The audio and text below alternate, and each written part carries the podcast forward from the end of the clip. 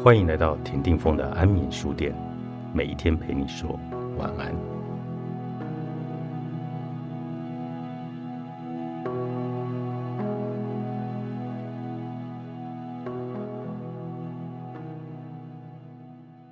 拥有财富就是幸福吗？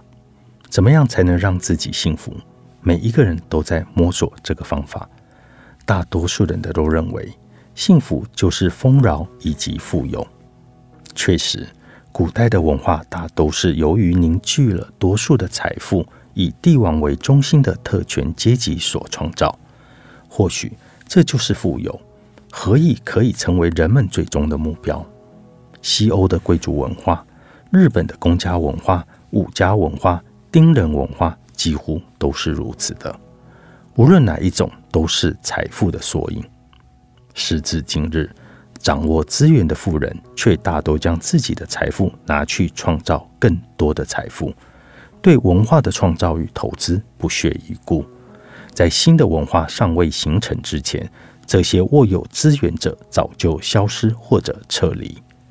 如果财富的凝聚可以创造带来幸福的艺术以及美丽的事物，也算好事一桩。但要是掌握资源的富人们不愿对文化的孕育以及推广有所贡献，我们就只能试着不依恃财富，靠着自己的力量来创造文化，提升自己对美的感受力，推展固有的文化底根，对美丽的事物怀抱真切的渴望与热情的眼神。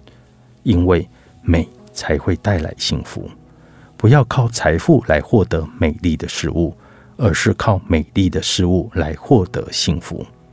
每一个人无论过着什么样的生活，都要朝着美之所在前进，体认时事并加以顺应，不贪心强求，莫忘初衷的保持努力与坦率，把握半数以上的幸运，对平凡的日常保持着感恩的心。由美所培养的鉴赏力，被美食训练而成的敏锐味觉，才是人生中不可或缺的财富。想让他人快乐，想活得美丽，想活得正直，借由实现这些愿望的过程，人们才能够寻获幸福。让人幸福的，并不是财富，而是拥有可以努力的目标。这就是清贫所带来的富足。也就是能够感受幸福的技巧以及能力。当然，想要拥有最基本的生活条件，确实需要一些财富。但是，财富与幸福并不相关。在这个时代，需要将幸福与财富切割开来看待。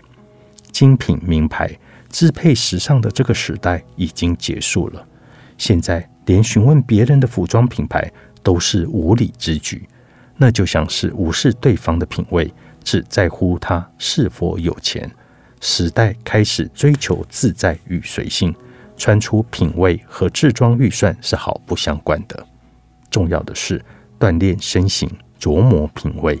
想要锻炼身形，成功的秘诀就是让自己不断的动起来，不需要什么专业的器材。运动中心、健身房是娱乐、社交的场所。等自我锻炼到一定的程度，再去那里展示美丽的身材吧。想培养时尚的品味，则要持续关注潮流，最后就能够达到他人无法模仿的层次。